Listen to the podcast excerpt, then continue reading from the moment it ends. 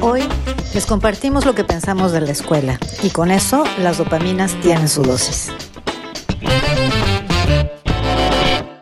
El día de hoy, el pretexto que sugerimos para conectarnos Leila y yo y cotorrear, porque al fin y al cabo ese es el punto, es acerca de la educación escolar.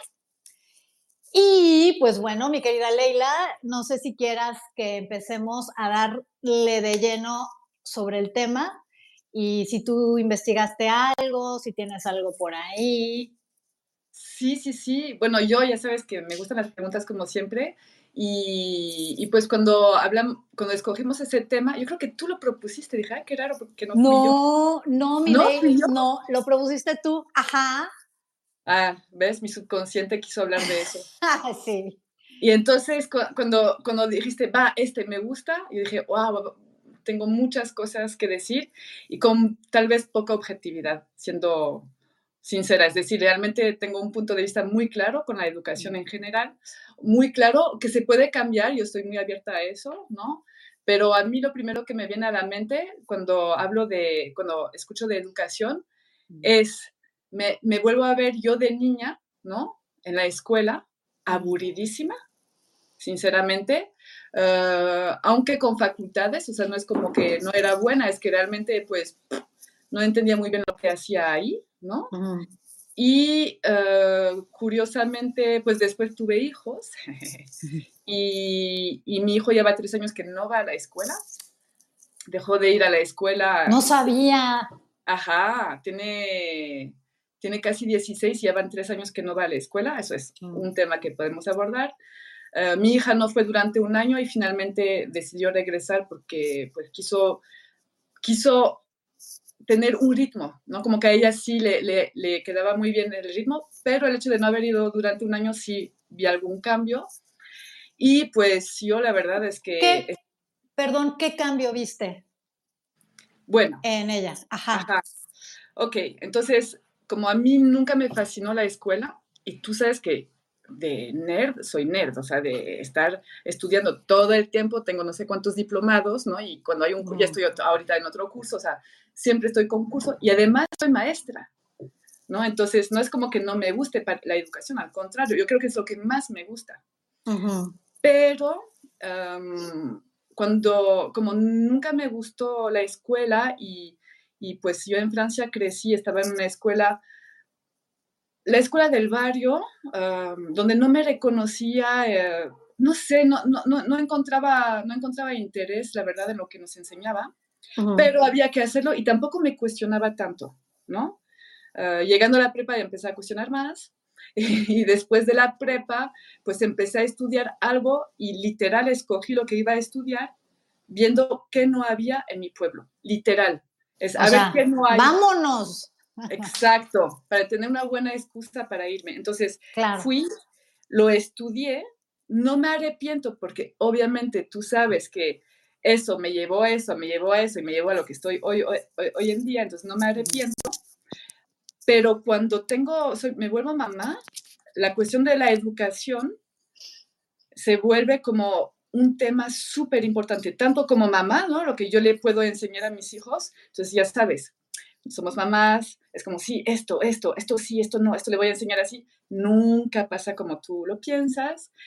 Y pues tenía un ojo muy presente sobre cómo iban a ser educados. En México no conocía para nada cómo era el sistema escolar aquí en México. Y como yo estaba en una escuela súper pública y clásica en Francia, dije, nine, o sea, nada de eso. Además de que mi hijo, el más grande, pues sí sentía que era, no era un niño común, vamos a decir, ¿no? Tú lo conoces, entonces, pues no. Entonces empecé a buscar alternativas y nunca había escuchado de alternativas, ni sabía que existía. Pero para mí, como francesa en México, pues para mí los mexicanos buscan alternativas, o sea, hay alternativas en, tu cotidiano hay alternativas en muchas cosas, que sea en la medicina, que sea en la educación, que sea en escoger una carrera, aunque puede seguir, yo sé que puede seguir un camino ya todo hecho y muchos lo hacen, pero yo como extranjera te puedo decir que aquí hay esa apertura a pues a escoger algo que te gusta. Ah, luego lo hablamos, ¿no? Y eso es algo que me encanta de, México. Pero en, ciertos sectores, eh, perdón que te interrumpa, pero en ciertos sectores existe la posibilidad de poder escoger pues un tipo de, educación más eh, ad hoc para tu hijo, ¿no? Pero bueno, perdón, no te interrumpo. Sí, sí, sí, sí, pero por ejemplo, eh, si, si mañana, o sea, si no sé, te digo una tontería, si mañana me encanta hacer pintura sobre vidrio, ah, pues igual y abro mi garage abajo y pongo un cartel que dice doy pinturas de vidrio, ¿no? Eso en Francia es imposible, imposible. Ok. Declaración. En ese sentido, es decir, si quieres algo, cuando lo hablo con mexicanos dicen, ah, sí, como que siento que eh, muchos no lo ven, yo sí veo desde afuera esa ventaja. Porque en Francia, la verdad es que la mayoría de la gente que conozco escogieron un camino y siguen en ese. Claro, bueno, es que aquí tenemos, yo creo que la posibilidad de tener esa gran libertad, ¿no? De que aquí también cualquier vecino dice, voy a abrir mi garage y voy a dar clases de acupuntura, ¿no?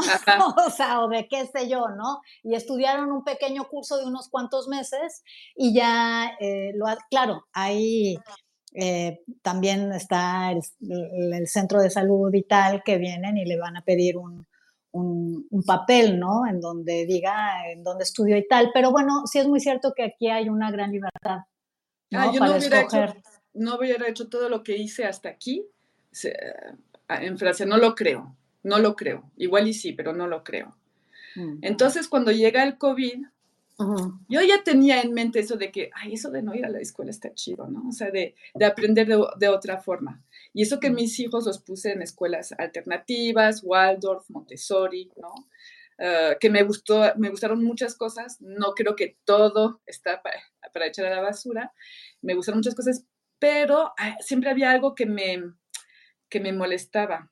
Y un día, una amiga me regaló un libro francés y el título es y nunca fui a la escuela. Y lo leí y era de un tipo, creo que ahora es periodista y bastante reconocido en Francia, que nunca fue a la escuela. Entonces cuenta su experiencia, ¿no? De cómo, cómo fue su infancia sin ir a la escuela, porque cuando lo dices a alguien, yo la primera era, pero ¿cómo? Pero, a ver, ¿cómo? O sea, no, no, no entiendo cómo no puedes ir a la escuela. Entonces, ¿qué haces? ¿No? Y nos olvidamos que hubo momentos donde no había escuela, ¿no? Eh, y no había escuela para todos, además, porque también la escuela era para privilegiados a la base. Pero bueno, eso es otro tema.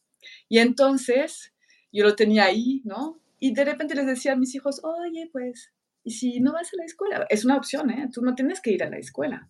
Sí, sí, sí. Y ellos sí, sí que quieren, que tienen a sus amigos allá, bla, bla, bla. Pero cuando llega el COVID y empiezan las clases en línea, y yo además escucho las clases en línea y me vuelve loca algunas cosas que escucho, ¿no? Ah, pues les propongo, oye, ¿cómo ven? Pausa, no, no, van, a la escuela y a ver qué pasa. Y sí, aceptaron. Mi hijo como que le costó por la parte social, ¿no? Que es el gran, gran miedo que tenemos si, si no ponemos nuestros hijos a la escuela. Y mi hija, no, como creo que las clases en línea le, la agotaba, o sea, no, no estaba muy a, gusto. Y bueno, te voy a ser honesta, yo también me estresé un buen. O sea, era como, ah, ¿qué voy a hacer? Mañana no van a la escuela, ¿y qué voy a hacer con ellos?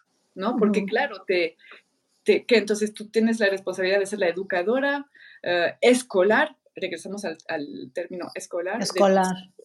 ¿No? Y tomé un coach.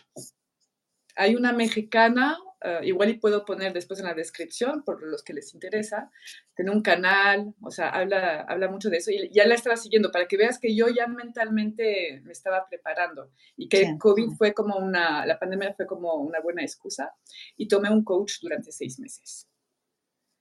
Y la, la, primera vez que nos juntamos con ella, se me hizo mucho reír porque entonces empiezo a hablar, ¿no? Súper nerviosa, porque estaba súper nerviosa, estoy haciendo bien, no estoy haciendo bien, ¿qué estoy haciendo? Bla, bla, O sea, entonces cuando me conecto con ella, le digo, ok, bueno, entonces ya les puse horarios a los niños, ok, mañana no hay escuela, pero bueno, nos levantamos a las nueve y después hacemos esto y después hacemos, ¿no? Y la coach cuando le cuento eso se ríe y me dice que lo más difícil para ella es desescolarizar la mente de los padres. Es decir, luego, luego necesitamos poner un horario, como la escuela, de 8 a 9, de 9 a 10, de 10 a 11 y en la tarde, o sea, como creamos un programa y una agenda como en la escuela y tenemos esa tendencia porque nada más lo aprendimos así, ¿no? Entonces, pues así empecé, ah, estuve muy nerviosa y estuve entrevistando a mucha gente que hacía eso, hasta en Francia, en México, hablé con muchos papás para ver que me cuenten su experiencia súper interesante, súper interesante. Y para no hacerla larga, lo que yo saco de conclusiones, uno, sí puedes tener una vida social. Yo siento, por ejemplo, que mi hijo se desarrolló, desarrolló amistades más verdaderas, porque entonces te encuentras con personas con quien tienes más... En la escuela tus amigos son los que hay, ¿no? O sea, no es mm. como que te escucho un ruido allá. Ah, no es como que, no sé, si tú vas en clases de, no sé, de, de pintura, pues los que están ahí y que hacen pintura ya tienen algo en común. Sí, tienen una afinidad, ¿no? Tienen una afinidad y entonces como tienen cosas afines eh, para compartir, pues como que machean más, ¿no? Eh, tienen relaciones posiblemente como más profundas por esa, por esta cuestión que tienen en común, ¿no? Pero fíjate que también eh, socializar en la escuela con gente que precisamente no le gustan las cosas que a ti te gustan, que vienen de familias totalmente diferentes o de, o de educación muy, muy diferente, y el tener tú de alguna manera que eh, socializar con ellos, ¿no? Em, es importante porque digo, al final tú sales a la vida y en la vida te vas a encontrar muchísima gente que no tiene nada que ver contigo, que no tienen absolutamente nada en común, pero más sin embargo necesitas conectar y necesitas relacionarte con ellos para poder solucionar muchas cosas en tu vida, ¿no? Entonces, eh, creo que también eh, la cuestión de las escuelas para socializar con tus compañeros, que no tienen absolutamente muchos que ver contigo, creo que es importante como un ejercicio para más adelante poder relacionarte con el entorno, ¿no? Porque si no es como muy fácil, ¿no? Me junto nada más con la gente que piensa como yo, este, con la gente que le gusta hacer lo que a mí me gusta. Entonces, de alguna manera, es más fácil, ¿no? Que bueno, de, de primera instancia me parece que es genial, porque como que te empiezas a abrir, ¿no? Como niño, dices, bueno, me empiezo a abrir, esto es un lugar seguro, con gente que pues es similar a mí en gustos y cosas, y poco a poquito me puedo ir abriendo a esas otras gentes que posiblemente sean diametralmente opuestas a mí, pero ya tengo una cierta noción de cómo entablar una relación con alguien, ¿no? Entonces le puedo llegar eh, por otros rubros, ¿no? Por otros lugares. Ahora, me parece a mí eh, eh, perdón, me querías desarrollar toda una idea, ¿no? Todavía después. No, no, ya, quiero decirte algo. Ah, bueno, ya dime, porque ¿quieres No, no, no, está bien, porque, o sea, eso es lo, que estás diciendo. Todo eso yo ya, yo ya me lo cuestioné, obviamente. es lo que pensaba también. Pero cuando hablaba con la coach, porque yo le decía, sí, pero a la coach, pero esto, pero esto, pero esto, pero esto, pero esto, pero esto, pero esto, pero esto, ¿no? Y ella eh, era muy tranquila y sonreía. Es que sí, pero no solo eso se vive en la escuela. O sea, no es, no es, no es o la escuela o no la escuela, ¿sabes? No es eso. O sea, de hecho, yo a mis hijos no les dije, no van a ir a la escuela. Les dije, van a hacer lo que quieren. Es muy diferente. Es muy diferente, porque mi hija sí quiso regresar a la escuela, ¿no? Y porque ella dice que ella sí le late tener horarios, o sea, le conviene con su personalidad, con su... Exactamente. Sí, es que también depende mucho de la personalidad. Exactamente, pero la idea no era sí o no. Yo, yo, a mí me encantaría, o sea, la escuela se me hace una estructura muy interesante. No siento que es necesaria para la sobrevivencia en este mundo, la verdad. Deberíamos aprender otras cosas para eso. Eh, pero no es una u otra cosa. O sea, por ejemplo, tú y yo hacemos teatro, ¿ok? Eso es lo que nos conectó. Ok, no, o sea, y nos hicimos muy amigas, pero no nos hicimos muy amigos de los de otros. No. O sea, no es suficiente tener un gusto en común para conectar con alguien. Entonces, lo que tú vas a vivir a la escuela, por ejemplo, aprender a sociabilizar con personas diferentes, lo vas a vivir en el mundo. No se limita a la escuela. Es una escuela de la vida, pero no se limita a eso. Yo lo que voy a criticar y mucho es ah, más bien la estructura de cómo se enseña en la escuela. O sea, doy conferencias a maestros, porque hay cosas que me rebasan de que, como ya sabes que pues las neurociencias es como mi, hit, ¿no? Me rebasa que hay formas de enseñar y lo que critico mucho, que yo pertinamente tengo la teoría de que no puedes aprender de esa forma. No puedes memorizar de esa forma y menos a largo plazo. Sí, no, es que bueno, a mí me parece que la educación también es todo un tema. Eh, como muy bien dices, a las dos nos gusta el teatro, yo también doy clases y me parece que algo muy importante como para que los alumnos empiecen a aprender es primero la creatividad, ¿no? Ser como eh, creativos, el juego. El juego me parece que, es importante, ¿no? O sea, la emoción también, de alguna manera, incluir la emoción dentro del aprendizaje por medio de juegos. Me parece que así es una manera como más eh, fácil de integrar la información, ¿no? Porque si es algo que te gustó, si es algo que te la pasaste bien, si es algo que de alguna manera tu emoción estuvo ahí presente, eh, creo que se queda más esa información, ¿no? Eh, mm, bueno, no, también, bueno, el razonamiento lógico está ahí, ¿no? No, no es nada más la creatividad y todo esto, también el razonamiento lógico, la resolución de problemas, que al final la resolución de problemas tiene que, es creatividad, ¿no? Tiene que ver mucho con la creatividad y con el juego, con el, con el acierto y con el error, ¿no? ¿Cómo, ¿Cómo te vas a atrever a hacer cosas o a crear cosas si dices, no, es que qué tal si me equivoco? No, y equivócate y te vas a equivocar muchísimas veces, ¿no? El acierto y error también nos da una cierta seguridad para poder responder a, determinadas cuestiones que, nos da la vida, ¿no? Eh, no ser tampoco tan, tan, eh, eh, ¿cómo se dice esto? Como rectos o eh, rígidos, ¿no? No ser tan rígidos en ese sentido, ¿no? Y como tú dices, bueno, en la cuestión de, relacionarte con el entorno, no nada más son las escuelas per se, ¿no? Para relacionarte con el entorno, digo, puedes ir desde con la señora de la tiendita y cómo te relacionas con, la señora o a las clases alternas de, no sé, si llevas a tu hijo a clases de pintura o alguna, o al tenis o a clases de, boxeo, también ahí es una manera de, relacionarse, ¿no?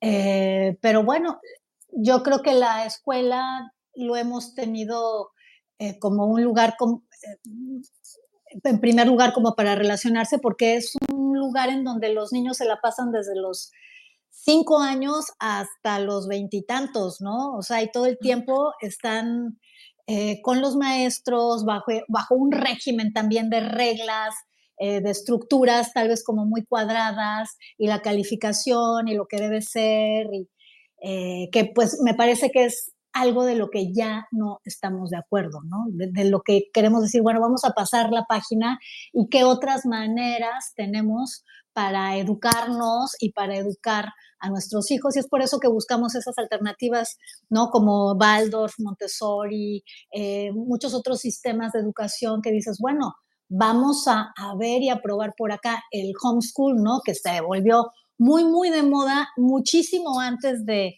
del COVID y todo esto, yo me acuerdo de mamás que decían, no, es que esta escuela donde yo tengo a mi hijo, pues ya no estoy de acuerdo y nos reunimos 15 mamás y contratamos a dos maestras y están en la casa y ahí los niños son felices porque entonces eh, las maestras súper relajadas y buena onda les están enseñando lo básico, que pues es como eh, leer, escribir, sumar, restar, cosas básicas, pero también tienen muchas otras materias que son creativas y si unos quieren pintar, pintan, y si no quieren pintar, pues que hagan yoga, y si no quieren hacer yoga, pues que hagan otra cosa, ¿no?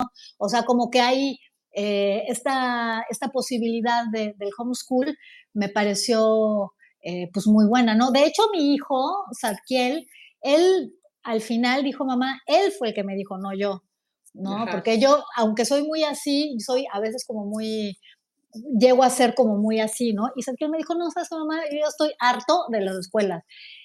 Y la secundaria al final lo hizo abierta y la prepa lo hizo abierta y él encantado de la vida y después se fue a estudiar este cine porque eso sí se le antojaba y fue a la escuela y con un horario y tal, pero era algo que él decidió, ¿no? Y ya con un cierto grado de eh, madurez cognitiva, eh, como para poder, no sé si sea cognitiva o no, se me acaba de ocurrir, pero bueno, o sea, él dijo, bueno, yo quiero estudiar esto y va, ¿no? Y pues sí cumplía con sus horarios y, y, los días eh, a los que tenía que ir, ¿no? Entonces, ya solito tu alma te va diciendo, ¿sabes qué? Esto como que no me acomoda, esto como que no, no es para mí, ¿no? Y hay personalidades, como tú muy bien dices, que les encanta la estructura, el horario, la maestra, la tarea, y está padrísimo. Y bueno, ¿no? Entonces, habemos diferentes tipos de, seres humanos y, y, hay una teoría, ¿no? Que por ahí dicen que es la teoría de inteligencias múltiples, ¿no? Hay inteligencias múltiples y múltiples maneras de aprender.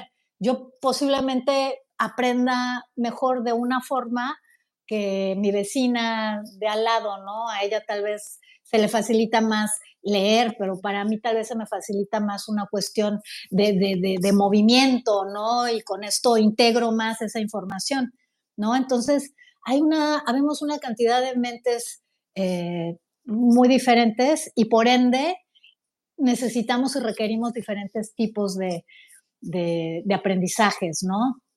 Y de comunicaciones como la programación neurolingüística, que tampoco sé mucho, pero me parece que hay gente que es más visual, gente que es más táctil, gente que es más sensitiva, ¿no?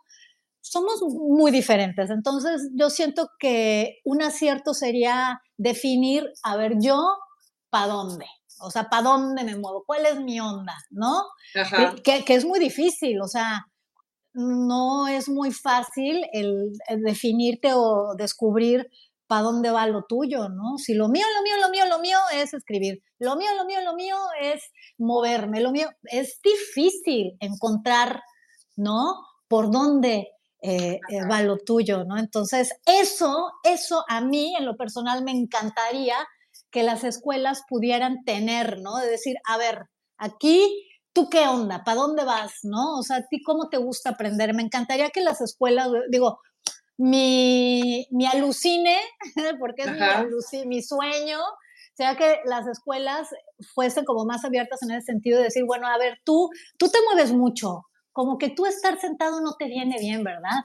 Bueno, tú vente para acá y tú vas a aprender de esta forma y vas a hacer teatro y vas a hacer piruetas y vas a hacer mientras aprendes matemáticas o qué sé yo, ¿no?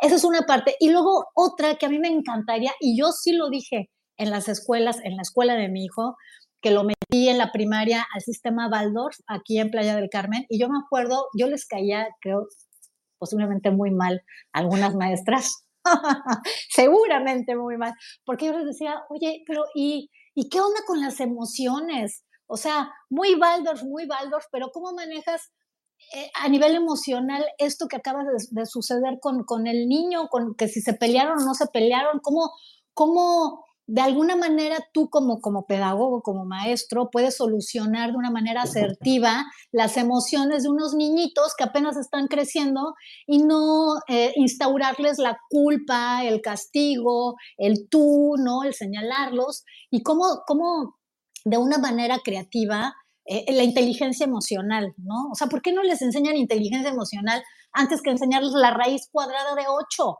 Digo, a mí la raíz cuadrada de 8 al día de hoy no me ha servido para nada. pero más sin embargo, eh, el, la inteligencia emocional, el cómo relacionarme este, con mi entorno, si voy a un trabajo, si voy a dar clases, si voy, o sea, eso me, puede, digo, lo necesitamos todos, ¿no? El, el cómo, esa, esa, inteligencia emocional me parece que debería de ser eh, en la primaria, debería de estar en la primaria, en la secundaria y en la prepa y en la universidad e ir creciendo, ¿no? Porque también nuestro cerebro pues va creciendo y se va moldando y va captando unas cosas y luego creces y va captando otras y, y ahí vamos poco a poco, ¿no? Entonces, es por eso que entiendo que muchas mamás y muchos papás dicen, mira, ¿sabes qué? Ahí te ves escuela que, o sea, la neta no, no le estás dando nada a mi hijo y yo prefiero darle la educación que yo considero que es la más adecuada y le va a servir cuando salga al mundo, ¿no? Sí, yo la verdad, eso de haber sacado a mis hijos de la escuela, eh, eh, o sea, en lo que estás diciendo, siento que lo que más sirvió a final, o sea, conclusión, ¿no? Bueno, una de las conclusiones es de, como dijiste, ¿no? De que Satkiel, eh, tu hijo, pues escogió esa carrera y ahí sí, ya no fue eh, como prepa abierta, no fue una carrera abierta, sino que él estuvo ahí porque realmente lo quería. Y yo siento que lo que más veo, lo más positivo, es que ellos aprendieron a hacer lo que querían. Eso. Es decir, quieres ir a la escuela, no quieres ir a la escuela, ah, quieres estudiar eso, no quieres estudiar eso. O sea, no, cuando tú vas a la escuela te van formatando. O sea, ahí, sin entrar en neurociencias, pues lo que dices, el, cerebro se va formateando y se va moldando a lo que está aprendiendo, ¿no? Y cuando vas a la escuela, la escuela es un ejemplo entre otras cosas, podríamos ponerlo, ¿ah? la política, para no hablar de eso, pero se va moldeando, entonces se vuelve tu realidad. Y entonces tú lo que haces en la escuela es lo que quiere la maestra. Lo que haces en la casa es lo que quieren tus papás. En general, ¿eh? ¿Sí me entiendes? Entonces, yo eh, de soltar esa parte que de controladora, la neta, de que quiero que mis hijos aprendan esto, que sepan esto, que te que te Los valores, y eso no, eso sí que no, no hay negociación. Los valores son los valores, ¿no? Pero lo demás, de cómo ellos van a vivir su vida, la verdad es que haciendo eso, sacándose de la escuela y que están así, ¿y ahora qué? Y que yo estoy así como, ah, yo que soy una nerd, les quería enseñar mil cosas, pero no, no, no, no, no, déjalos, déjalos, déjalos. déjalos en la camisa de fuerza, déjalos, déjalos, déjalos. Súper difícil. Entonces, lo que pasó es que ellos escogieron. Entonces les dije, ok, ¿qué quieren? ¿No? Y sí quieren cosas. Pero a un momento había como, a ver, ¿qué quiero? Porque ya no saben qué quieren, porque están tan acostumbrados a que digan, ¿qué tienes que aprender? Esto de matemáticas, esto de historia, esto de geografía, esto de nada, que ellos ya no, no tienen ese reflejo, porque es un reflejo neuro, o sea, cognitivo, de el escoger es un reflejo cognitivo según lo que aprendiste. Mm. ¿Ok? O sea, tú, tú crees que escoges algo, pero realmente no escoges realmente. Es como un reflejo, vamos a decir, porque es algo que has aprendido. Entonces, de repente, que estés solo contigo, que digas, ah, ¿y qué hago? Y como decías, prueba y error. Mm. Ah, pues eso, no, no me gusta. Entonces ya no lo hago, no es una obligación, ¿no? Entonces, como, ok. Y eso yo siento mucho que hoy en día, por ejemplo, mi hija eh, decidió regresar a la escuela y mira la diferencia cuando quieres algo. Mi hijo le dice, regresa a la escuela, dijo, escucha las historias de su hermana y dice, ay, no, yo no puedo estar ahí, ¿no? Claro, claro, qué, qué, qué padre que lo pueda tener como muy claro, ¿no? Pero sabes que yo, mi hija, no me meto en nada no me meto en nada de la escuela, es su rollo.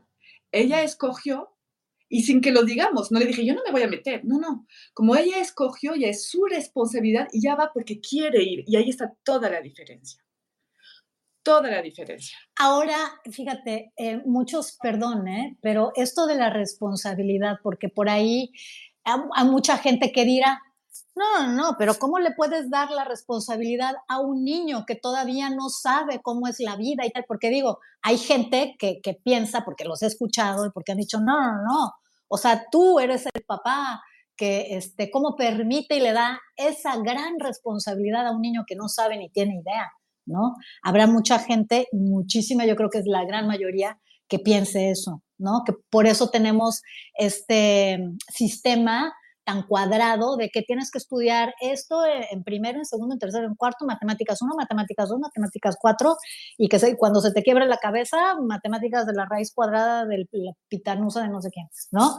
Entonces, eh, pues yo te digo, no estoy de acuerdo con este tipo de pensamiento, pero yo siento que nosotros como papás fungimos como, como los que van encauzando esto que siente el niño y que es muy válido eh, oírlos, es muy válido eh, decir, oye, sí, te apoyo, te apoyo.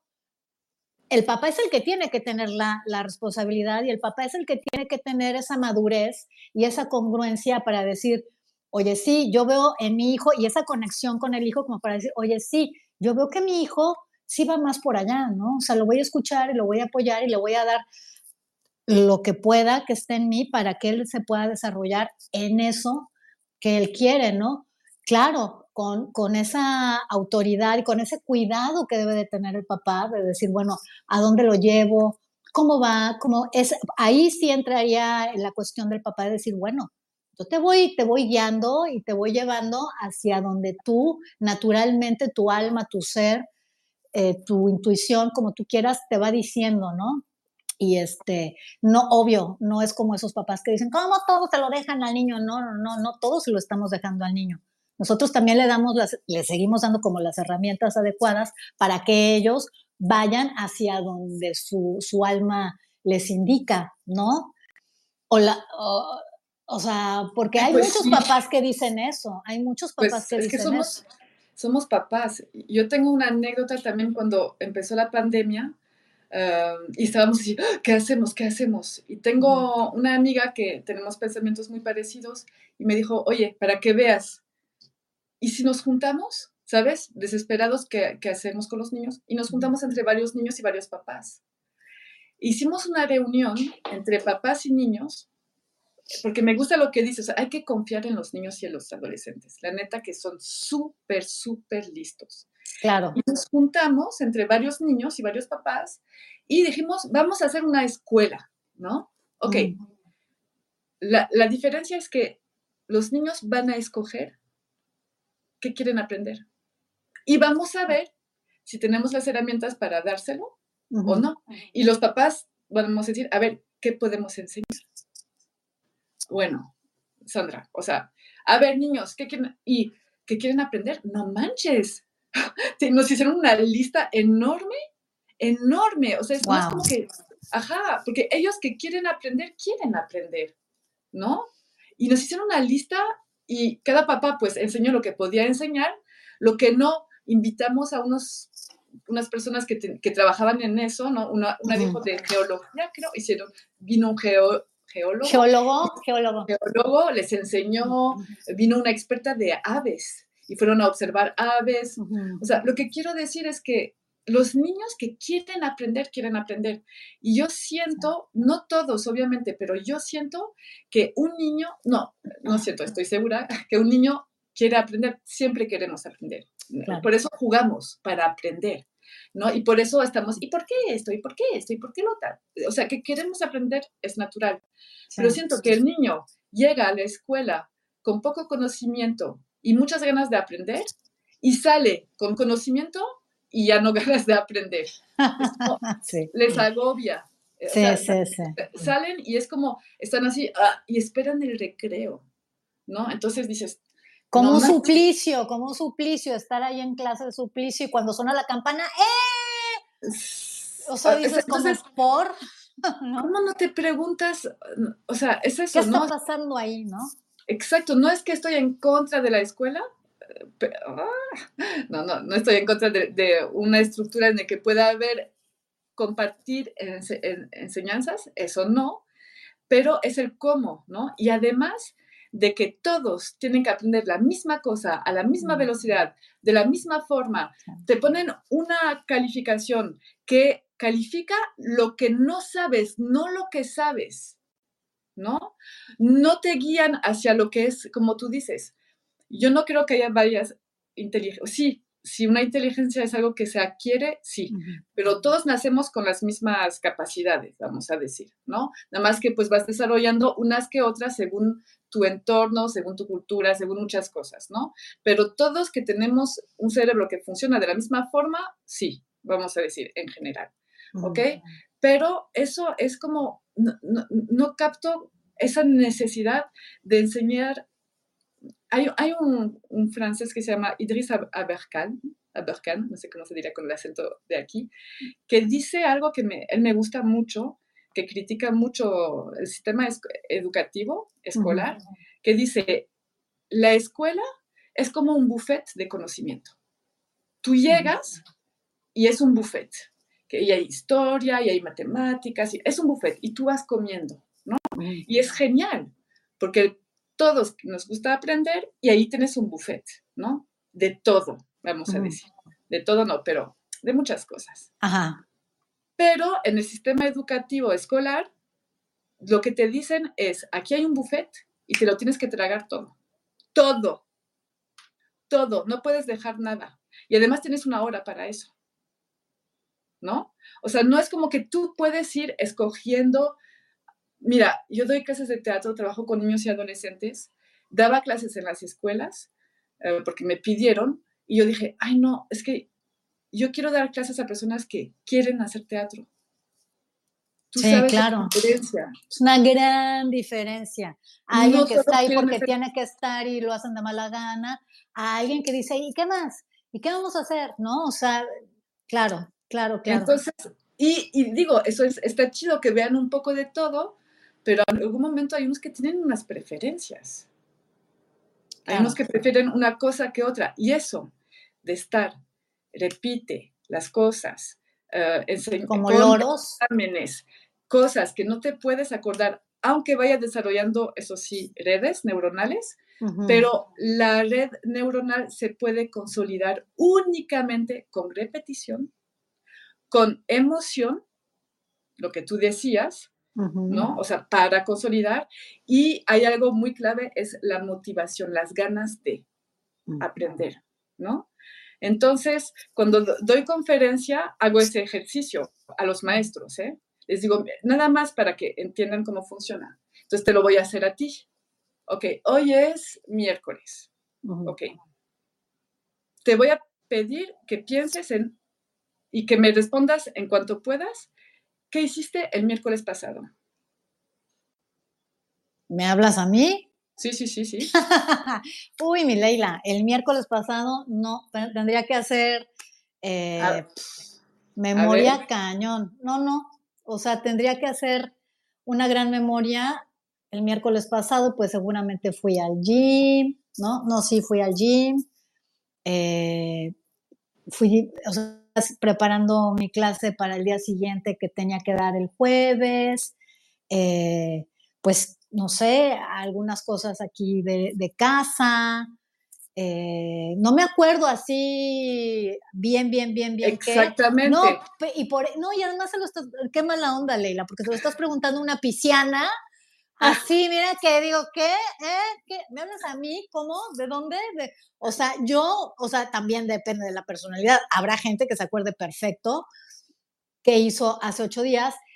Y luego, yo creo que ha de ser como muy pocos, pero, o a menos que tengas ya cosas así como muy, ¿no? De que los, todos los martes, bueno, todos los miércoles tengo horario, de, voy a dar clases de no sé qué, voy a tomar clases de no sé dónde, tengo el masaje de no sé qué, o sea, cosas ya programadas, es mucho más fácil que te acuerdes a cosas que de repente te sucedieron y son como muy espontáneas, ¿no? Y sobre todo, y sobre todo si las estás viviendo como en ese momento, ¿no? Y te enfocas ahí, pues, pues ahí ya, quedó. Ya estás dando una, una de las tres respuestas. La primera es que no te acuerdas de nada. ¿No? Como reaccionaste al principio, uh, uf, a ver, uh, uh, la segunda, eso es cuando tienes que ir a buscar algo en tu memoria. ¿eh?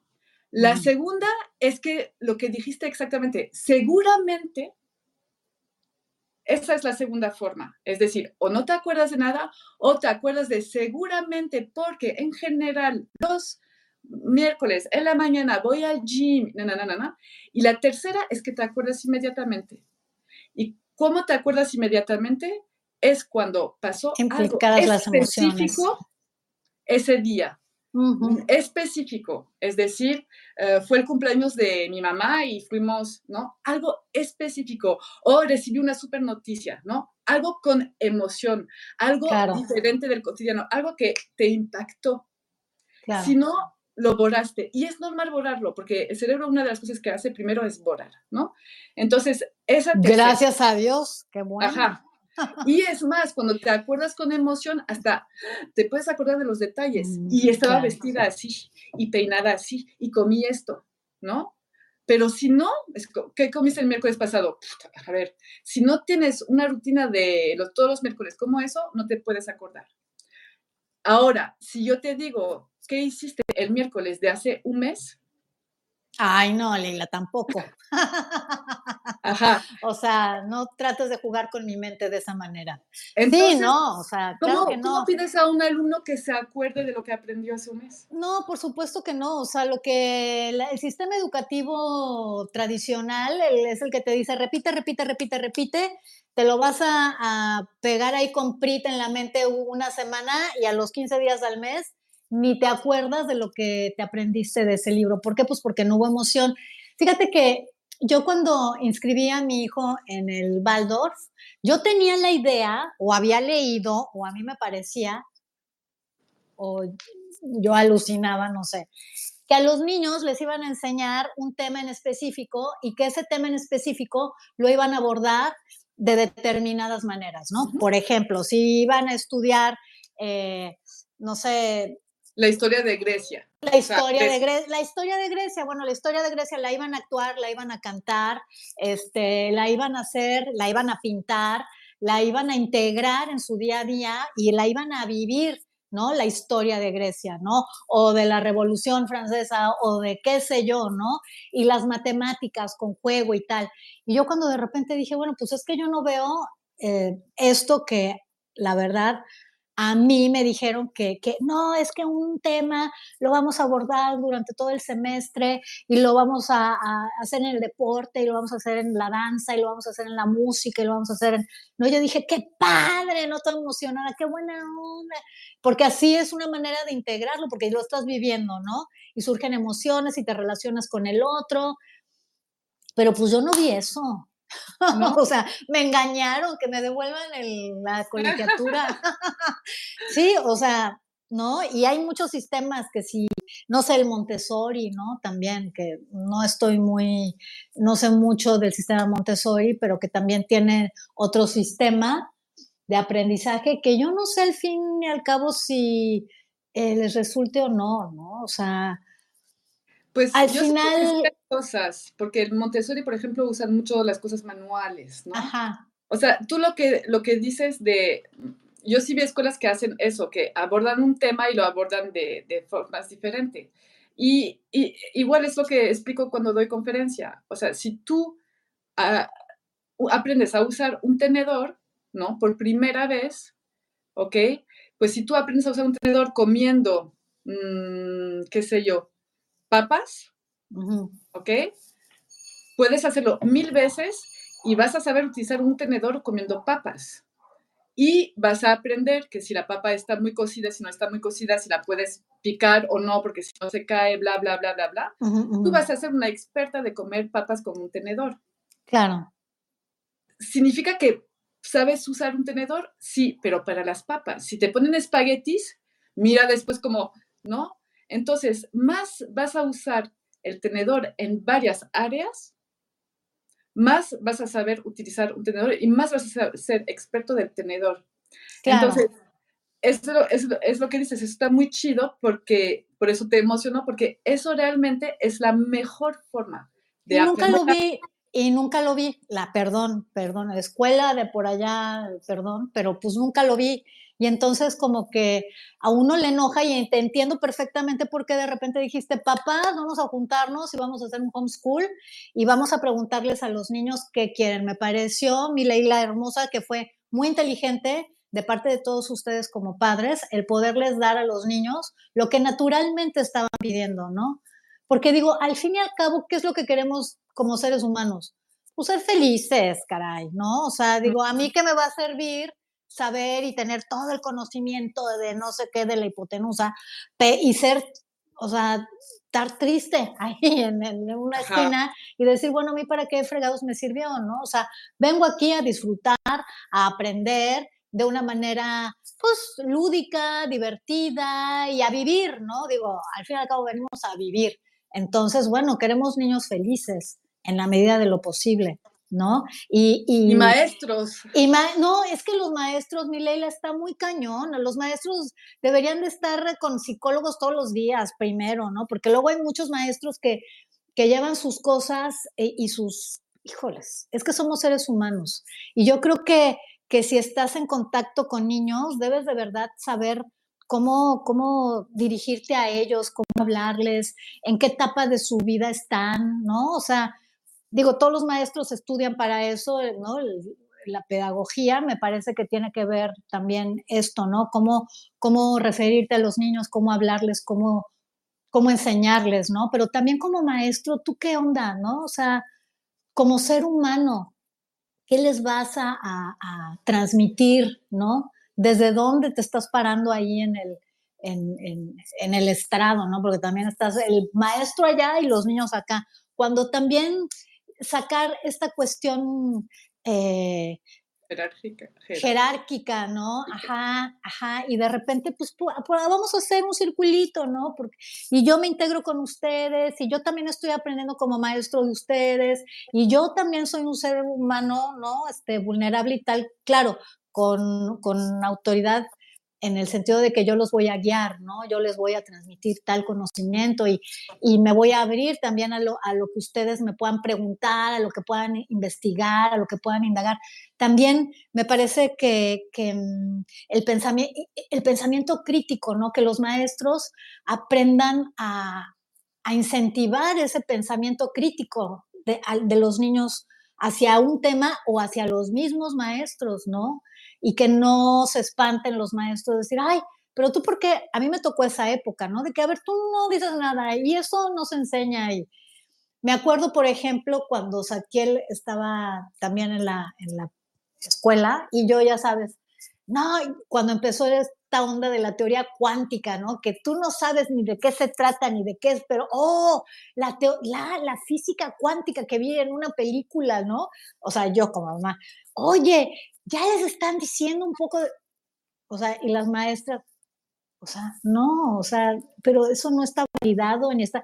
Digo, no, ok, todavía no está validado y no está dentro del sistema educativo en los libros, pero ¿por qué no abordar de repente y, y hablar un poquito de lo nuevo que está pasando y por qué no van a investigar y no incentivar esa curiosidad en los niños, qué es lo que está pasando en el día a día, porque estos cuadernos que tenemos aquí de que hablan de de la física y del, ¿no? Pues son de hace 100 años, 50, 30, 40 años y lo que se está viendo ahorita pues son otras cosas, otras formas de ver la vida, otras formas de aplicar, de aplicar, fíjate, en el día a día esa física cuántica o no cuántica y por qué se llama así, de dónde viene. O sea, a ver, aprendan a cuestionar, niños, investigar.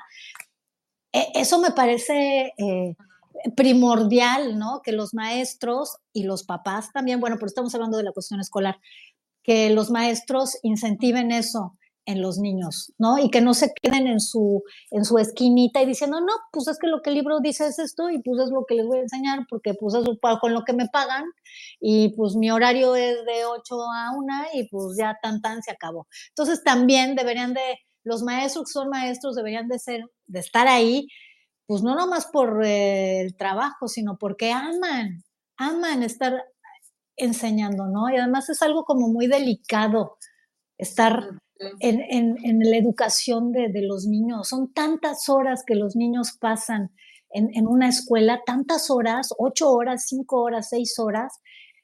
Eh, o sea, hay cosas que se les quedan fijas y ahí se les quedan, ¿no? Que, se que les dijo una maestra, que les dijo un maestro, que pasó algo en la escuela. Yo me acuerdo, te, voy a decir, que no se enteren, te voy, te voy a decir, en la escuela de mi hijo,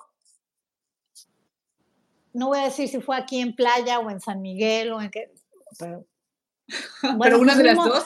Una de las dos, estaba muy chiquito y había un niño, había un niño que tenía pues eh, una cuestión neurológica, estaba medicado, ¿no? Pero bueno, pues eh, lo integraban, ¿no? A, a, las clases y ya todos los niños sabían que este niño pues tenía algunos episodios este, un poco como medio fuertes, ¿no? Y el chavito pues estaba medicado y tal. Eh, tenía, no sé si era este, el de Tourette o esto que, como que dicen cosas, algo así, pero en, ajá, pero en grado un poco medio bajo, algo así tenía, ¿no? Y de repente voy por mi hijo y me entero de que la maestra había amarrado al niño a la silla. Estoy hablando de, a nivel contemporáneo, o sea, ahora, digo, mi hijo ya tiene 26 años, ya está bastante grande. Bueno, hace 18, 19, o sea, que no te estoy hablando de mucho tiempo. O sea, lo pude haber creído cuando yo estaba en la, cuestión escolarizada y yo iba a mi escuela, te pude haber creído que los maestros que nos pegaban en la mano con la regla, que te aventaban el, el borrado o qué sé yo, que te... Bueno, en la escuela, de, que, o sea, que es mi hijo, yo todavía estoy joven, mi hijo está joven. La maestra amarró al niño al, a la silla porque pues ya, la tenía harta y ya tenía que estar ahí y ya. Y jajaja, jijiji, sí, fíjate mamá que niña jajaja, jijiji. Y, y lo, lo normalizaron, ¿no? Claro, evidentemente después, este, pues hablaron con la maestra y con la directora y, pasaron cosas, digo, se solucionó esto, ¿no? Pero óyeme, o sea, ¿qué onda? O sea, y te estoy hablando de, hace poco, relativamente poco, que todavía como un maestro pierde la cabeza y, amarra al niño a la silla con, creo que fue con este cinta de, diure, no sé qué madre. No. No es chistoso. no es chistoso. Y por eso yo salía de ahí, yo salía de ahí, les di a las mesas, pero, pero ¿y qué onda con la educación emocional? Ay, ya, son niños, ¿no? Así como decía la mujer histérica, este, ya viene otra vez a decir que ¡ah! el niño, que mamá está sobreprotectora, qué sé yo, qué horror, ¿no? O sea, eh, sí. Y yo decía, pero es que es importante, ¿no? La verdad, que puedan gestionar sus emociones, tanto maestros como los maestros con los niños, ¿no? Porque siempre, siempre, siempre, siempre van a haber cuestiones eh, entre los niños que se pelean, que sí que la mochila, que sí que la torta, que sí que porque tú estás en la fila y, y, me parece que es importante la cuestión emocional, la inteligencia emocional, cómo gestionar tus emociones, mi Leila, sí, ¿Sabes? O sea, antes que las matemáticas cuando ah, doy conferencias a maestros, ah, muchas veces al final siempre dejo un tiempo para que me hagan preguntas, ¿no? Y porque pobres maestros también, o sea, la verdad es que se chutan algo, o sea, no les... Pero están, no, pues sí, pero están ahí porque quieren estar ahí y quieren enseñar. Y si de alguna manera los rebasa mi ley, pues que vayan a tomar un curso, que digan, oye, ¿cómo de alguna manera puedo enseñar? ¿Cómo puedo elevar mi nivel como maestra. Y si tengo algún problema y me atoro, bueno, o sea, lo veo y digo, pues voy, y busco ayuda. Sí, pero hay maestros que después están muy presionados porque tienen que, dar este programa y se lo tienen que saber bien y tener esas, bueno, o sea, hay mucha presión. Yo siento, bueno, ajá, en conferencia lo que me piden más, de lo que me piden más los maestros, fíjate, como preguntas, o porque les digo, a ver, ¿qué, sobre qué tema les gustaría una próxima conferencia, ¿no? Y la mayoría dicen sobre cómo manejar las emociones de los alumnos dentro del salón. Mira. Exacto. Bravo, bravo! Sí. Entonces, ajá, y es un tema que quiero reflexionar, ¿no? Porque hay muchas formas de hacerlo, eh, no hay una correcta, yo creo que hay muchas formas. y yo pues como maestra tengo mi forma, ¿no? De manejar eso. Y lo estuve pensando, ¿sabes? Estuve pensando, a ver, con todo mi conocimiento, eso de manejar las emociones, nananina, nanana, bla, bla, bla, bla, y después pensé, es que tú no puedes manejar las emociones de otras personas si tú no sabes manejar tus propias emociones. Claro. entonces, primero, como en la vida, como maestros o como lo que sea, o sea, manejar las emociones fuera de ti no lo puedes hacer si tú no lo sabes hacer dentro de ti. Si tú no entiendes la emoción, si tú no conviviste con esa emoción, si tú no la analizaste, ¿no? ¿De dónde viene? ¿No? Ah, estoy, estoy pensando, ahorita estoy estudiando comunicación no violenta y estoy pensando a ver cómo puedo justamente llegar en una conferencia a hablar de la comunicación no violenta dentro del salón, cómo puede ayudar. Porque la comunicación no violenta que a mí el término, la verdad, no me encanta. ¿no? Sí, lo de violenta, como que tendría que no quitarle lo violenta. Sí. Exacto. Pero yo cuando lo, lo empecé a, estudiar, hace como unos tres años, la verdad que era, bueno, primero porque conocí a alguien que habló hablaba y me interesaba mucho lo que decía y después supe ¿no? Que era certificado en comunicación no violenta, entonces empecé a escuchar más. Me encantó, me encantó. Y entonces dije, ah, mira, qué buena herramienta, ¿no? Soy maestra, trabajo mucho con gente, eh, me gusta enseñar, pues puede ser una buena herramienta. Bueno, olvídate de que es una herramienta para comunicar mejor con los demás, cero. O sea, sí, sí, sí, claro que sí. Pero primero, primero, lo que me di cuenta fue como, es una herramienta para comunicar contigo para entender tus emociones, para entender tus necesidades. Porque un niño que se pone, que se enoja y que no sé qué, no, no es un tonto, no es, es un niño que trae algo, ¿no? Y si tú no eres capaz de empatizar con eso, es súper complicado. Ahora, yo que tengo ahorita un grupo de 16 niños, eh, cuando uno emocionalmente anda alterado, 16. Es difícil para mí atenderlo a él, porque hay 15 otros niños, ¿no? Entonces, tengo como una complicidad de decir, ah, luego hablamos, o pues como enseño teatro, la verdad es que para manejar emociones está muy chido, yo veo que te está atorado en eso, entonces voy a hacer este ejercicio de teatro para que lo tomen como un juego y ya vamos trabajando algunas cosas, partes emocionales, ¿no? Pero yo siento eso, los maestros sí, sí se preocupan, yo, yo lo vi, o sea, obviamente no vi todos los maestros, pero los que venían a las conferencias, que era por voluntad propia, no es que vinieran porque les obligaban, sí veía un interés, pero veía poco, poco conocimiento en eso, porque aprenden un sistema, o sea, ellos no son los que ah, crean el programa, tienen que seguir cumplir, un cumplir un programa y en ningún momento ellos mismos ni aprendieron eso en su, en su transcurso de, de, aprender cómo ser maestros, ¿no? Aprendieron conocimiento para dar conocimiento, pero en ningún momento les enseñaron cómo dar conocimiento a un ser humano, porque al final de cuentas, tus alumnos son seres humanos, tú eres ser humano y tú a veces eh, llegas con un día, tienes que enseñar y no tienes ganas de enseñar y te acabas de enojar con, con una situación de tu vida, o sea, somos seres humanos. y, y, yo, es lo que decías, se me hace tan importante que la primera cosa es, tienes que amar, enseñar a otros. Es número uno, ¿no? Y cuando me piden conferencias, muchas veces tiene que ver con neuroeducación, y una vez me preguntaron, a ver, ¿qué, conferencias puedes dar para un evento, no? Y entonces así como, a ver, neuroeducación, cómo funciona el cerebro, cómo memorizar el cerebro, cómo aprender el cerebro, cómo, cómo motivar a los alumnos, cómo, cómo reforzar la fuerza de voluntad, ¿no? Porque lo piden mucho. Eh, y después pensé, a ver, yo soy maestra, ¿cuál es la, la cosa número una, la más importante en la enseñanza? Es la relación maestro-alumno. Es a través de lo social, porque es una relación social, es una relación entre dos personas. Eso es lo que va a generar un buen aprendizaje o no. Si te digo, a ver, Sandra, a la primera, dime el nombre de un maestro que te encantó. maestra? O maestra, fíjate que eh, yo de chiquita en la primaria me acuerdo mucho de una maestra que se llamaba Silvia. Y, pero me acuerdo mucho de ella, pero porque era precisamente muy empática conmigo, ¿no? Era muy, muy empática, estaba muy presente.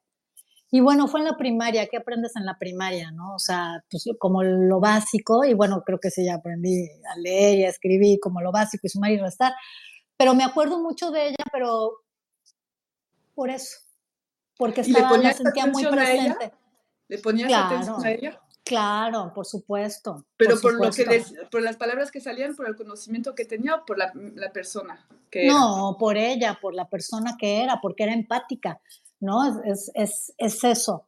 Somos seres humanos relacionándonos como seres, con, seres humanos, ¿no? Entonces, eh, es por eso que te digo que todos los maestros de alguna manera sí tendrían que estar o como tomando terapia o viendo qué onda con ellos mismos, porque es muy delicado el, pues el que estén con niños, pero es que están con otro ser humano que es un ser humano, pero es que además es un ser humano que está en formación.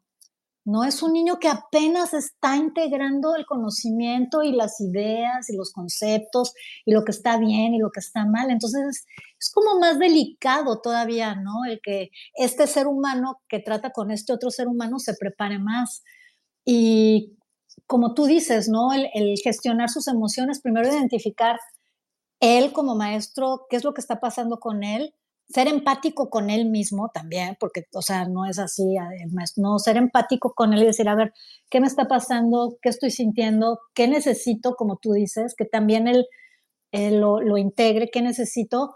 Para después acercarme al otro niño que tal vez también esté pasando por un proceso fuerte y qué es lo que está sintiendo y qué necesita él y cómo de alguna manera yo puedo proveerlo o proveerle eso que él necesita, ¿no? Y también yo pedirle al otro niño qué es lo que necesito yo para que él se integre, que es un poco de la comunicación no violenta que, que decías que, que, que, me prestaste este libro que sigo leyendo, porque también, o sea, cuesta integrarlo, ¿eh? O sea, hay cosas que digo, a ver, a ver, a ver, a ver, a ver, a ver déjenme acomodo para, para procesar esto y vamos a dejarlo ahí, ¿no? Porque evidentemente hay cosas que de repente surgen y dicen, ay, ay como que no lo entiendo, no, no lo quiero ver ahorita. Vamos a descansar, respírale y luego lo vuelves a agarrar, ¿no?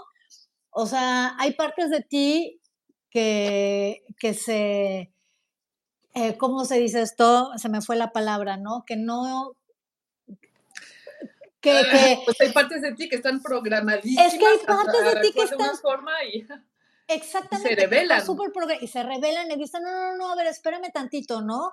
Entonces, a ver, de aquí a que integro, de aquí a que entiendo, de aquí a que, porque estás viendo que te está resonando. O sea, eso te está resonando y eso también conlleva una responsabilidad, eso conlleva también un trabajo, ¿no? De, de auto, autoobservación, ¿no? De definir qué es lo que estoy sintiendo. O sea, es, es un trabajo que hay que abordarlo y abordarlo también de una forma amorosa hacia ti, ¿no? Yo eh, creo que eso me parece que es como clave, el, el, amor que puedas tener hacia ti y hacia tu proceso para que después puedas ser empática con el otro, ¿no? Entonces, este, pues sí, ahí, ahí, lo voy leyendo, ¿eh? Y eso que me lo diste hace un rato. Entonces, hablando de la, de la educación y de los maestros, como como decíamos, sí es importante que ellos se eduquen desde, desde ahí. Y bueno, lo que te... Lo que ellos te... educador, también los papás, o sea, cualquier educador es importante que se eduque. Exacto. Y, me gusta mucho esa imagen de que, ¿cómo se dice cuando tu, eh, celular o las aplicaciones las tienes que, uh, cuando, para hacer una nueva versión? O sea, ah, como el upgrade, ¿no? Como el, el ajá, el, upgrade. El upgrade. Wow. ahorita, ahorita, ahorita, se me viene. Sí, ahorita se me viene la palabra. Ajá. Entonces es como hacemos más upgrade con las aplicaciones de nuestro celular que con nuestro cerebro. Que con, sí, no Entonces también es eso, es que estamos funcionando con programas antiguísimos donde la escuela se enseña lo que yo veo que aprenden, es lo mismo que yo aprendía y que mis papás aprendían. O sea, es que hay momentos... sí, la típica frase de que mi abuelo decía, mi mamá decía, ¿no? Y, si y hay gente que dice, y si mi mamá me lo dijo y si a mí me enseñaron así y no salí mal, ¿por qué no lo voy a replicar? O sea, te vas a quedar siempre como en el mismo lugar y no vamos a avanzar, como dices tú, no vamos a, a, tener el upgrade de nuestro cerebro.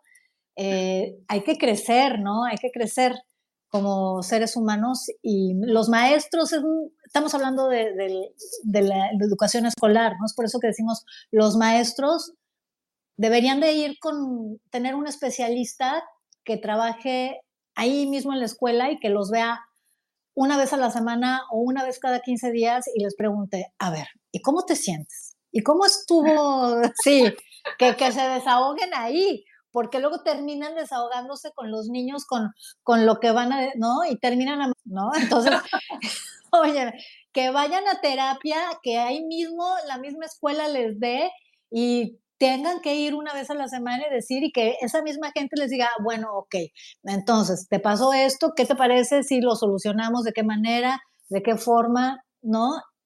Y eso los haga crecer como seres humanos como maestros y te aseguro que, bueno, sería un brillo en las escuelas si sucediera eso, ¿no?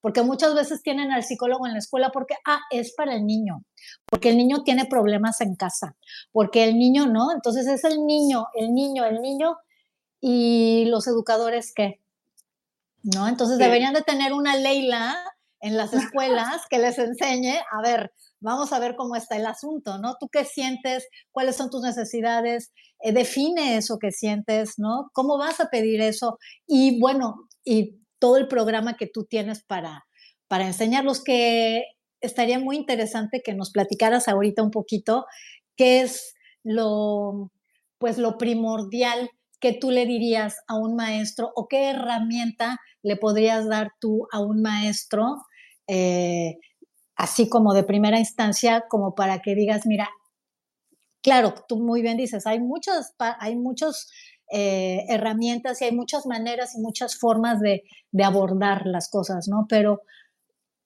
una herramienta sí que le puedas dar a los maestros a nivel de, pues sí, para enseñar a sus alumnos que les pueda servir para que puedan empatizar con ellos y puedan generar una comunicación asertiva pues yo, la, primera era mía, o sea, muchas, pero la, la, más importante es la parte emocional. Al final de cuentas te relaciones con seres humanos y tú eres un ser humano. Y también no ser tan duro con uno mismo, ¿no? Como maestro, ¿no? Porque yo te digo que en conferencias de repente sí veo que se ponen mucha presión para, a ver, no lo vas a lograr siempre, no todos los niños son fáciles, no siempre vas a estar dispuesta. O sea, no pasa nada, somos seres humanos. La onda es justamente entender que tenemos eh, variaciones tanto como maestro que como alumnos. Y Ay, ay, no es que yo la primera, ya, y te voy a decir otra, pero...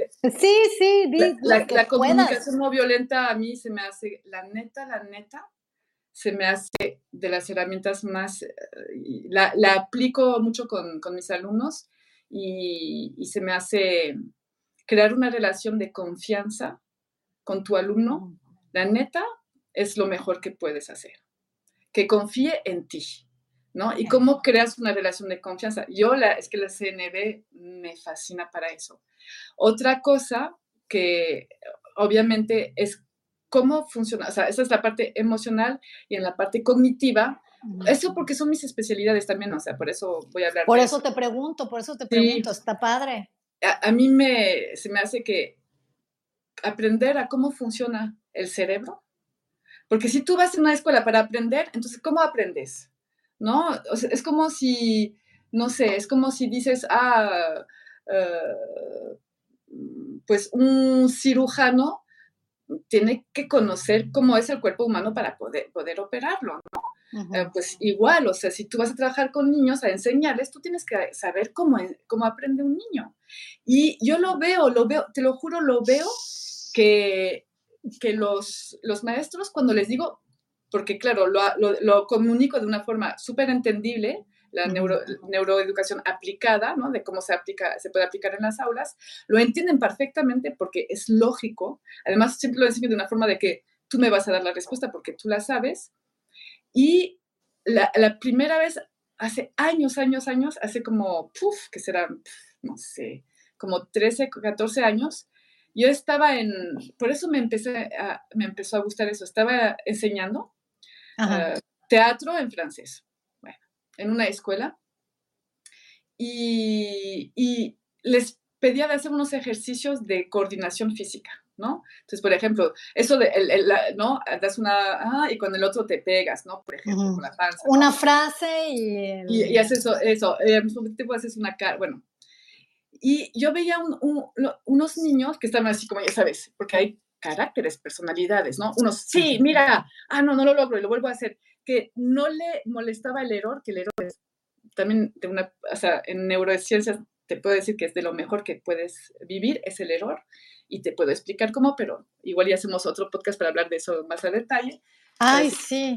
No me voy a extender mucho, pero entonces estaba así, ¿no? El que está seguro, ¿no? El que, el que abandona rápido y el que, el que desde ah, pero eso no lo voy a lograr, ¿no? Mm. Y un día, y así empecé, y un día estaba escuchando, ah, no lo voy a lograr, no lo voy a lograr, ¿para qué? Y, y abandonar y no sé, me prendió así, me, me, enojé así como, a ver, y agarré el pizarrón y agarré un plumón y empecé a, dibujar neuronas y empecé a explicarles cómo funciona el cerebro y cómo aprende y cómo memoriza y entonces crea vías, y una de esas, hay muchas formas de registrar una información, pero una de esas es la repetición. Entonces, entre dos neuronas, ¿no? Cada vez que vas a hacer, te lo voy a simplificar, ¿eh? como imagen. Cada vez que vas a hacer algo o ser estimulado o escuchar algo o leer algo, lo que sea, se va a crear una vía. Lo vamos a simplificar entre dos neuronas. Obviamente hay muchas más, ¿no? Es la sinapsis que le dicen por ahí. Exacto, o sea, se crea como una vía, se llama una vía, ¿no? Ah. Se crea una vía. Y entonces se hace, para dar una imagen, se, se hace un hilito. Ay, no tengo aquí algo, ¿no? Se hace como un hilito. ¿no? Así, entre dos neuronas. Entonces, eso, entre dos neuronas, por ejemplo, lo que decíamos de usar el tenedor, ¿no? Uso el tenedor, se crea una vía la primera vez que lo haces. La segunda vez que lo haces, la vía se hace más gruesa. La tercera vez se hace aún más gruesa. Y la cuarta y la quinta. Más vas a repetir algo, más esa vía se va a poner gruesa. Más se va a poner gruesa y más difícil va a ser de romperla. Yo le llamo a eso una creencia. Tú crees que para comer necesitas un tenedor. Ok, está bien. ¿No? Eso es un ejemplo que me gusta dar porque el tenedor lo usamos todo el tiempo, ¿no?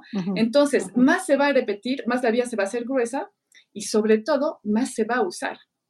Porque si tú eh, quieres ir a un lugar, ¿no? Tienes que ir a tu gym en la mañana, ¿no? Y aquí hay un camino que está todo hecho bien liso, porque muchas personas pasaron por ahí, la vía ya está bien gruesa, pues súper, vas a caminar fácil, no vas a tener dificultad. Pero aquí hay otro camino que nunca usaste, que nunca se usó, y hay piedras, y hay tierra, y hay charcos de agua, pues no vas a tomar ese camino. Tu cerebro te va a decir, toma el camino más fácil, es ese. No significa que es el camino correcto, significa que es el camino que más usaste. ¿Ok? Entonces, lo que pasa en el aprendizaje es eso. Si tú usas mucho algo, sea lo que sea, verdadero o falso, no existe verdadero o falso, bueno o malo. Sea lo que sea, si tú este lo tienes bien gruesito, si el camino ya está hecho, es el que vas a usar. ¿Ok? Entonces, por ejemplo, funciona igual para los pensamientos. Si tú piensas, mm, ah, no, yo, no sé, soy mala en matemáticas, soy mala en matemáticas, y además escuchas, tu mamá que dice, uff, es que mi hija con las matemáticas son hace dos, ¿no? no sé si se dice así. Ah, no, pero las matemáticas, ay, no, que el caminito se va a hacer muy grueso y tú vas a creer que eres mala en matemáticas. Entonces, ese día les expliqué a los niños eso, que funciona para todo, hasta para los pensamientos. Se vuelve tan repetitivo que se vuelve una creencia y que el cerebro, sin que tú le pongas atención, va a tomar ese camino porque es el más fácil, punto. No es el bueno, no es el malo, es más fácil. Entonces les expliqué eso. Entonces les dije, si tú piensas, no puedo, no puedo, no puedo, no puedo, y se va repitiendo, no puedo, no puedo, y se hace más gruesa la vía, no puedo, no puedo, el cerebro, cuando tú vas a hacer algo así, te va a decir, no puedes. Punto. ¿Para qué vas a tomar el camino complicado si aquí está el fácil? Claro, y entonces, y entonces, ¿qué le, ¿qué le dijiste? para cambiar ese pensamiento repetitivo y cambiar qué te Lo que te acabo de decir, les dibujé un sistema cognitivo así con neuronas y así. Y al final cuando terminé pensé, oh, pero ¿qué hice? ¿No? O sea, pobrecitos. Bueno, a la clase siguiente escuché un, niño que siempre está diciendo que no podía, escuché que decía, yo puedo, yo puedo, sin que le dijera, yo puedo, yo puedo, yo puedo. O sea, es eso, es como entendieron que ellos funcionan de esa forma, entonces hasta ellos, eso, yo doy conferencias a maestros, pero la neta, y los niños chiquitos lo aprenden súper bien y lo entienden de maravilla, eso funciona para todo, porque todo lo que hacemos, que sea hablar, que sea aprender un celular, todo lo aprendemos. Y más lo repetimos y más lo hacemos de forma, pues, espontánea, automática. Automática. Automática, eso es otra cosa. Entonces, cuando ellos entienden eso, que por alguna razón, pues, aprendieron así, cambian inmediatamente. Mi hija, te voy a contar una anécdota, no sé si te la conté, pero eso se me hace, me encanta esa anécdota. Mi hija, cuando tenía, no sé, unos cuatro o cinco años, le hicieron un súper regalo, ¿no? Yo le dije, di gracias. Porque mi hija, súper salvaje, ni gracias, ni un beso, ni nada, o sea, yo nunca le obligué tampoco, la verdad, ¿ok? Di o sea, y ella me dice, no, no quiero. Y digo, no, pero es que aquí en esta sociedad, fíjate que cuando recibes un regalo hay que decir gracias, bla, bla, bla, bla, bla, ¿no? Nada más di gracias, no le des un beso, nada. Y ella me dice, no, no quiero. Y digo, ándale. Y me dice, no, es que soy tímida. Y en ese momento que estaba hace 10 años, eh, justamente con la programación neurolingüística, a tope, estaba estudiando lo mucho, pienso, claro, es tímida. Yo digo que es tímida. Su hermano dice que es tímida, sus abuelitos dicen que es tímida, su maestra dice que es tímida, sus amigas de la escuela dicen que es tímida. ¿Y con quién pasa más tiempo? Con ella. Y ella piensa, soy tímida, soy tímida, soy tímida. Punto, ya es su camino fácil, ya es el que va a tomar es su creencia, no va a ser un esfuerzo porque ya es el camino, ya está hecho. Entonces, en ese momento, como era chiquitita y que todavía tenemos algo de poder sobre ellos, en ese momento pensé en eso, ¿no? Y pensé, ah, claro, a ver, voy a hacer una experiencia. Y le dije, ah, sí es cierto, eres tímida. Ajá, sí es cierto, pero no por mucho tiempo. Y ella me dijo, ¿cómo? Pues sí, es que ya en unos tres meses y medio vas a cumplir cinco. Me dice, ¿y? pues a los cinco ya uno deja de ser tímido. Y ella, ¿qué? Soy su mamá, confía en mí, me ama, va a creer lo que le digo. Esa es, también por eso los papás tenemos tanta influencia sobre nuestros hijos, nos creen, correcto o no correcto, nos creen. Y a partir de ahí lo empecé a repetir. Cada vez que decía algo así, como que mandaba a su hermano a, a pedir algo porque ella no se atrevía, yo le decía, ah, sí, pero, ah, te quedan dos meses, ¿no? Y así le decía, le repetía, ah, ya te queda poco, ya no vas a ser tímida, ya no vas a ser tímida. Le decía, tú no te preocupes. Y ese, la sentía que se estresaba, porque ya era su camino ya hecho. Y dice, no te preocupes, no va a ser de un día para otro, pero poco a poco se empezará a saludar, no nada más, hola, y vas a ver, ¿no? Y a los, dos, ni dos meses de eso, se fue de vacaciones con la familia de su papá, y su papá me habla y me dice, no manches, ¿qué pasó? Ya está hablando, ya está jugando con sus primos, porque ya cuando iba se quedaba con su papá y no quería convivir mucho porque era así medio salvajita. Y está, no, pues es que mi hija ya, dijo, pues ya, ni modo, ya, o sea, me creyó. Entonces, a partir de ahí, no es que esa vía se rompió, sino que empezó otra vía, una nueva vía que es, pues sí, puedo saludar a alguien, ¿no? Y cómo, eh, por ejemplo, si tú haces algo no sé, tocas un instrumento de música, ¿no? La guitarra, por ejemplo, y lo tocas y juegas diario y pues va, vas aprendiendo, lo haces de mejor, vas mejorando cada día. Si lo dejas de hacer durante tres años, cuando regresas, es difícil volver a hacerlo, ¿no? Ya no tienes los músculos que funcionan para eso, ¿no? Es lo mismo, no es que se le borró totalmente, pero creó una nueva vía que va reforzando y entonces más lo va a reforzar y más va a tomar esa vía para la próxima estimulación o para la próxima vez que le pase algo así. Entonces... Claro, sí, pues al final son las creencias, ¿no? Son las creencias que nos van anidando acá en la cabeza y pues está padrísimo, me encantó que con el ejemplo que les hayas dibujado, eh, la comunicación que hay entre una neurona y la otra neurona y cómo se va haciendo, este, se van haciendo estas capitas, que de él mismo haya salido, yo sí puedo, yo sí puedo, yo sí puedo, que tú de alguna manera no tuviste que decirle, a ver, para la siguiente vez vamos a cambiar el pensamiento y tal, ¿no? Sino que nada más que con esa explicación, él solito lo pudo hacer, me parece maravilloso, ¿no? Y, y pues sí, la verdad, tú por ahí tienes un, una fotografía en tu WhatsApp que dice no creas todo lo que piensas, ¿no? Y es muy cierto. Hace años. Que te lo ¿Eh? hace años, que te lo vea sí. hace años. Sí, sí, que lo puse yo también hace muchísimos años. Y sí, es muy cierto. No creas en todo lo que piensas, ¿no? Porque nos autoprogramamos así. Y es por eso que mm, la terapia o hay diferentes tipos de terapia que sirven porque te desprograman, ¿no? Y te dicen, no, eso que tú este, piensas, pues como que yo creo que no, ¿no? Y es, es, es, somos tan poderosos, ¿no? En ese sentido, con nuestra mente, que eso es lo que nos deberían de enseñar en las escuelas. A eso voy. ¿Ves? En vez de que nos estén enseñando las, la raíz cuadrada del 8, que hasta ahorita no me ha servido porque uso la calculadora, ni en la calculadora, la calculadora tampoco pongo la raíz de 8, la neta. ¿No? Pero en cambio me hubiera encantado, ¿no? Que nos hubieran enseñado cómo funcionan nuestras neuronas, cómo funciona la repetición y la repetición para nuestra forma de escoger, ¿no? De, decidir la vida, ¿no? De, cómo nos programamos, ¿no? Ese tipo de educación a mí me parece que es mucho más interesante, mucho más interesante y que nos va a servir en el día a día. A eso voy yo. Y hablamos de repetición, pero obviamente solo hablé de repetición. Si hay una emoción por encima, olvídate. Con una vez te Más, se queda anclada. Se queda súper anclada, claro, claro. Y eso, a eso, a eso es el meollo del asunto, ¿no? Mm. ¿Qué tanto nos sirve lo que nos están enseñando en las escuelas, no? ¿Qué tanto nos emocionan lo que nos están enseñando en las escuelas?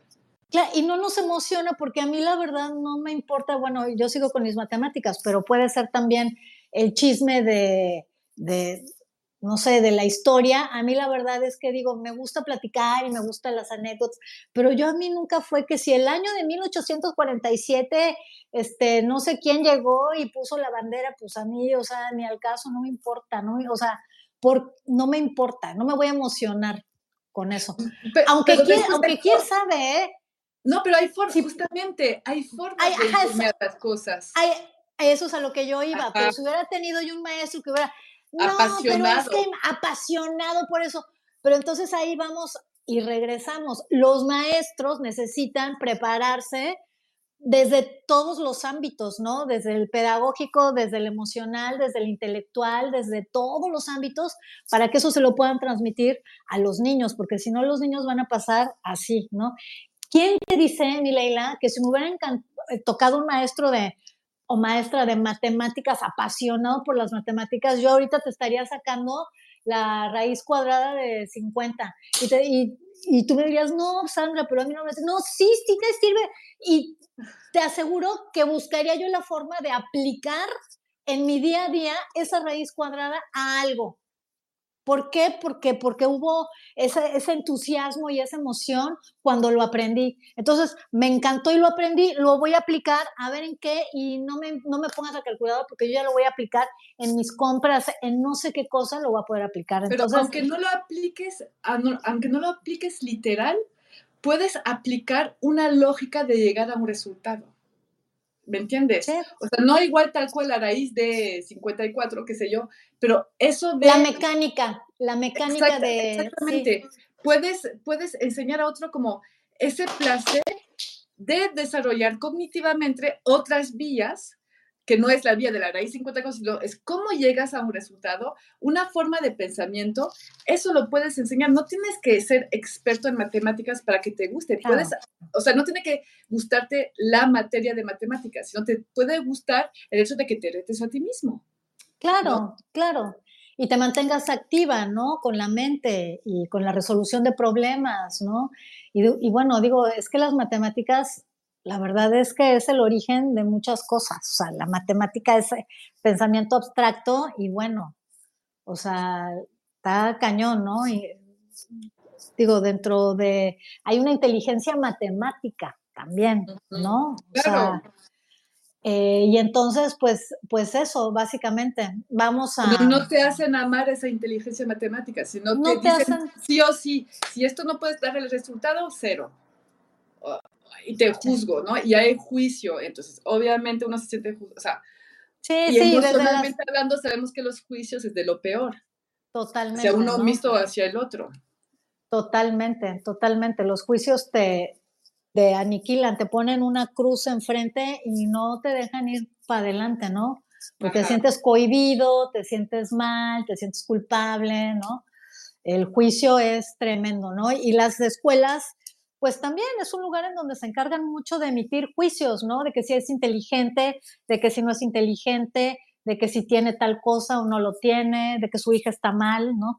Yo, por ejemplo, yo la verdad es como alumna, yo la verdad nunca fui una alumna ni la modelo, ni la más lista, ni mucho menos, ¿no? Pero, pero porque, digo, me interesaba lo que me interesaba y me aplicaba en eso, ¿no? Pero también los maestros como que te van, híjoles, también te van como achicando, ¿no? Yo me acuerdo en la primaria, que una, que una maestra nos puso afuera en el recreo a leer, ¿no?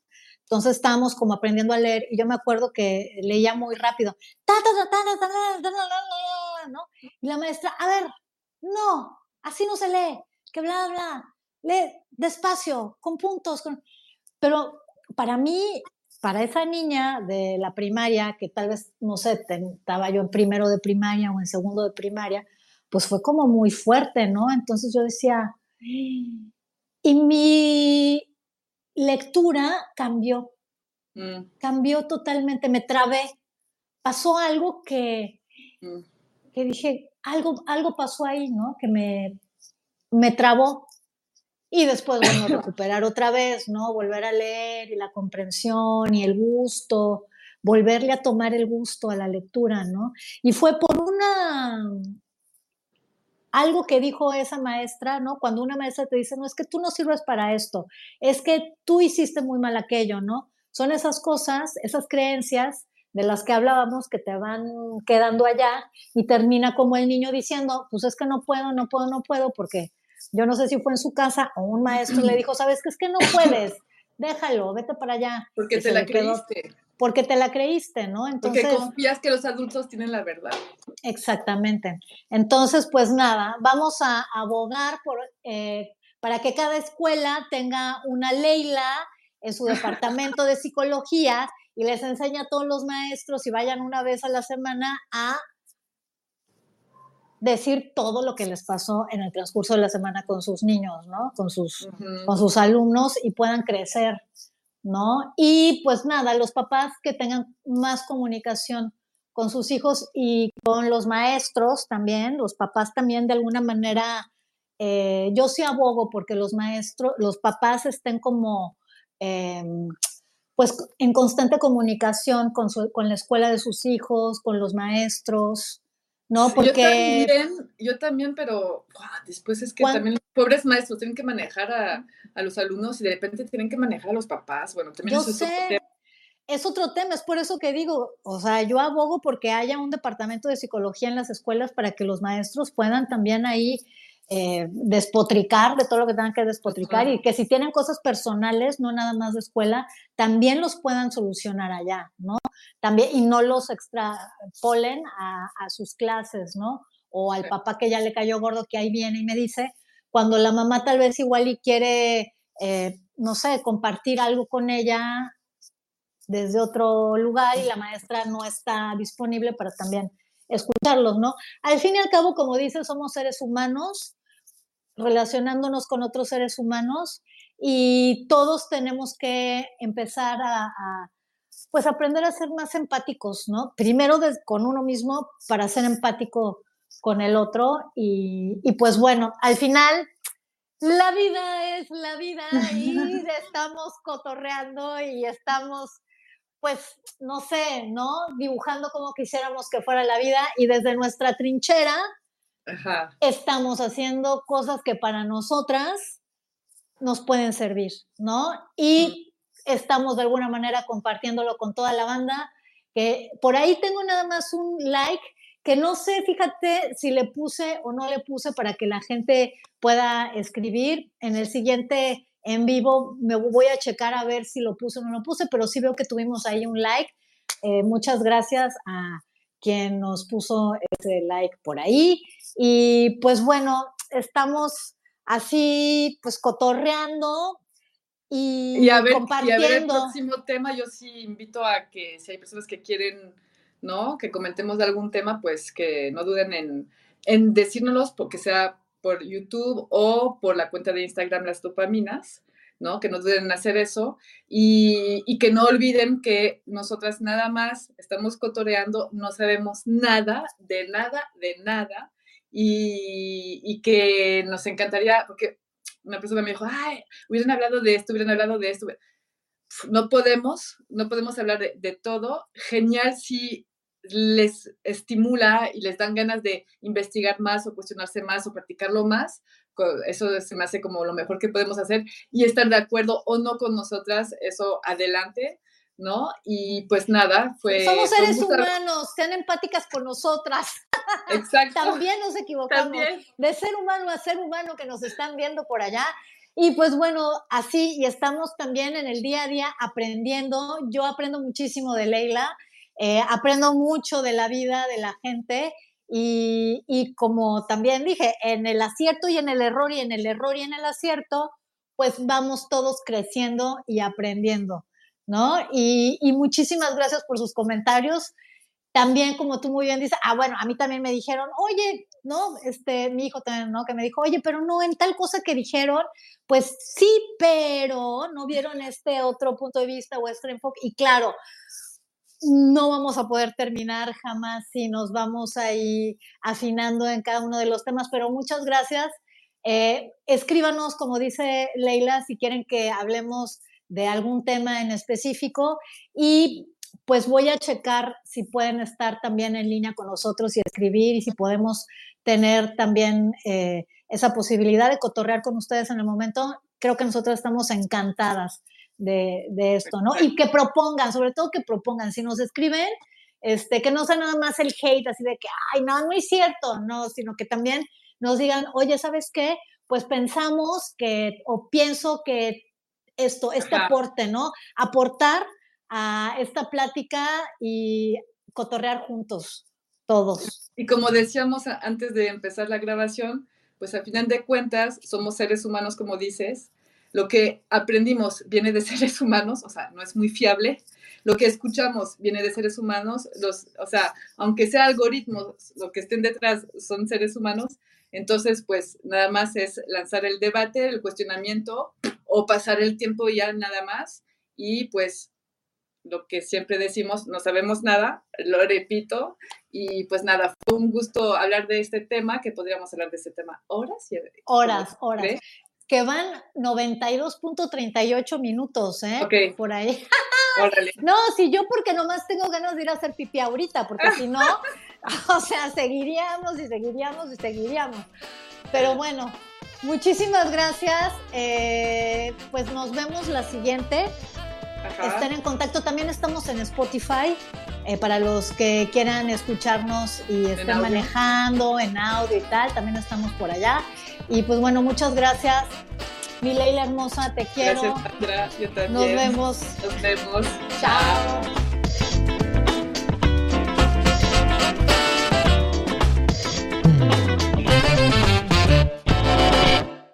Nos puedes seguir en la cuenta Instagram Las Dopaminas.